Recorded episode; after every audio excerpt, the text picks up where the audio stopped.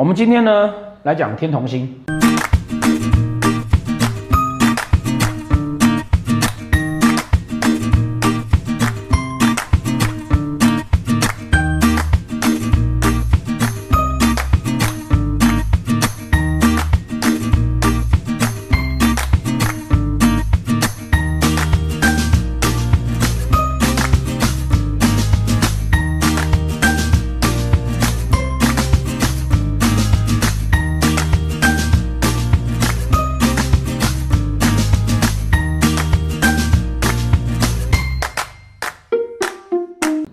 哦，这一系列啊，利用单一颗主星来对应命自己的命盘，那来 讨论说你自己内心本质的系列，已经来到天同星的这一段。哦，天同天星这一段，那天同呢，一般被人家讲说啊，叫做赤子之星，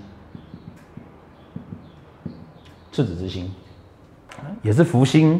哦，其实他讲的是什么呢？他讲的事实上啊，就是每一个人，你从出生到长大之后呢，嗯。我们小时候一定都很单纯，然后我们出生的时候洁白如霞，脊椎也不会歪掉哈，因为出生的时候大部分人的脊椎是好的。随着慢慢慢慢长大，随着社会对你的影响，家庭教育对你的影响，我们开始社会化，很有很多的心思。我们开始知道说很多事情呢不能够这么的单纯。天童代表什么？天童就是代表了啊，当我们长大之后，在社会化的情况里面，我们唯一保留的那个单纯，我们唯一不被污染的那个部分，那就是天童所谓赤子之心的概念。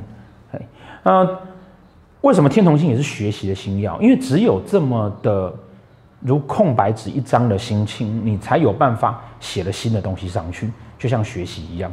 你越是把东西放干了，哦，倒光了，你才有办法学新的东西进来。这个也是天同星，嗯，为什么被称为学习之星的之星的其中一个原因。那这个天这样子的概念呢，它落在十二宫里面。就会各自代表了我们对于那个宫位，我们是秉持着一个比较单纯的一个想法。譬如说，在仆役宫哦，你对朋友的往来就是比较单纯的，你不会很多的计较。那兄弟宫哦，当然代表的是你对你自己的兄弟姐妹都是个性是比较单纯的。你觉得兄弟姐妹的事情呢，你即便是吵架，你也不会放在心上。呃，当然也表示说，因为兄弟宫也会代表爸爸的感情嘛。表示说你爸爸在感情上面呢，桃花很多。有时候我要讲一下哈，就是啊，我们最近看到有些网友啊哈，那可能把你的那个影片里面呢，其中一小段就拿来讲说，哎，这样子讲不准，哎，我没有这样子，嗯，会不会不准？你要知道，我不是神仙，当然有不准啊，几率高不高？其实还蛮高，为什么？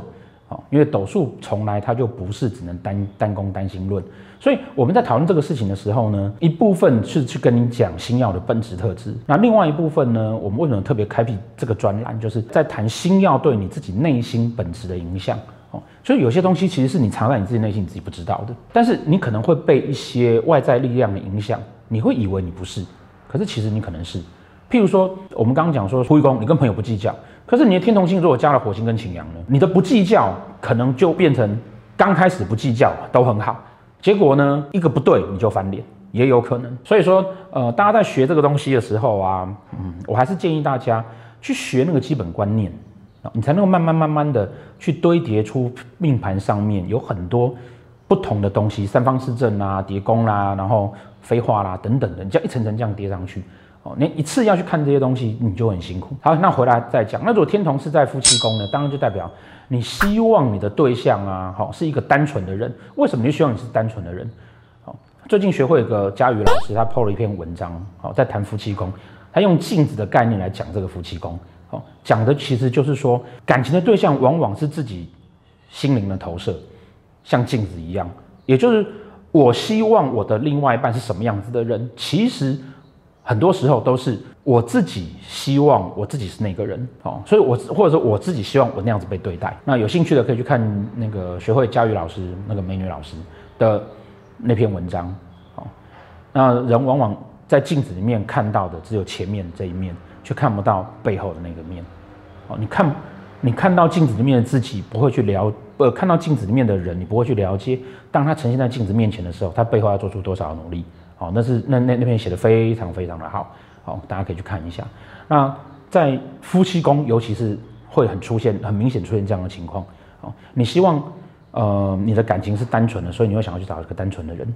嗯，如果是在官禄宫呢，也会表示说你自己在工作上面呢是比较不跟人计较的。你对于工作呢，你会有比较呃单纯的憧憬。你喜欢摄影，或是你希望工作开心，那你就会找这样的工作。嗯，钱就比较不是重点啊，或是有什么很高的官位，比较不见得是重点。如果是在田宅宫呢，就表示说住在家里可以让你很放松，好，让你回到像小孩子一样的心情。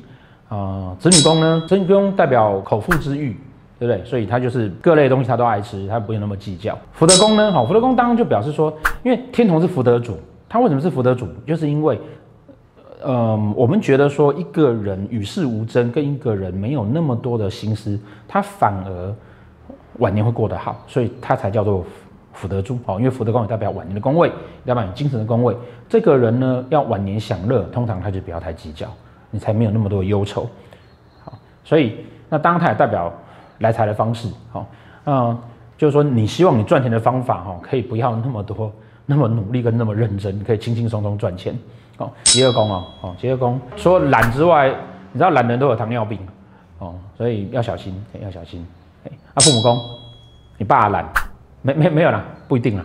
是你觉得你爸爸是一个单纯的人呐、啊，所以天同星所在的每一个位置呢，代表的是你在那件事情上面，你希望的就是一个简单、单纯、没有杂质的这种这种处理方法跟面对的方法，是你的人生中你最后愿意去保存，不要去受社会污染的一个地方。好，当然我们要讲到说啊，天同的对面可能是太阴哦，有可能是太阴的。好，那太阴如果它对面是太阴呢？哦，要。他的这个赤子之心哈，就会比较保存在对家的看法啦，哦，然后呃享受啦，哈，然后异性缘分呐，哈。那如果是巨门呢，他的这个赤子之心的背后会有一点点小小的不安全感。如果是天梁呢，这个赤子之心的里面呢，是相对来讲啊，比较有一些想法，而且为了希望让自己可以。保持这种纯正的心情，他会愿意去多做很多的功课，跟学很多的事情啊。比较令人担心的啊，是大家都知道说啊，巨门如果跟天同放在一起，哦，那这个门要把天同关起来，所以赤子之心关在房子里面变得很黑暗，他就没有那么开心了。就像我们常讲的紫微斗数啊，其实也所有的命理都是这样子哈。他都要去看他那个本质，而不是那种你定义的事情啊。比如说擎羊星，要看的是他的果决、跟冲动、跟意志力、跟愿意去拼杀。可是你不能把果决、意志力跟冲动等于不好。最近美国股灾，我有客人一周赚了两千万，他多冲动啊！美国掉第一天的时候，他就直接进去放空，这么冲动，那有不好吗？对啊。他一次大概赚了你们很多人一年的钱，对不对？或者两年的钱，或者十年的钱。好，所以冲动不见得是不好。所以这个就是我们常说的，不能把这个东西啊，拿你原本的想法去想，它等于好，等于不好，它都是中性的。你只要去记它的本质就好了。好，所以赤子之心其实有的时候哈，你知道小朋友在闹事的时候啊，是没有理可以讲的。对啊，我要肯德基，我要肯德基，不是肯德基就不行，那什么道理可以讲啊？嗯，麦当劳不行吗？有的时候，这个赤子心就会变成这个样子。那这个其实就是，呃，他如果跟巨门放在一起的时候，他比较容易受到他单纯的那个情绪影响。那单纯情绪影响过头了，就容易会变成是不好商量。哦，我们虽然说社会化会很多问题，可是社会化的好处就是大家很多东西反而是可以谈。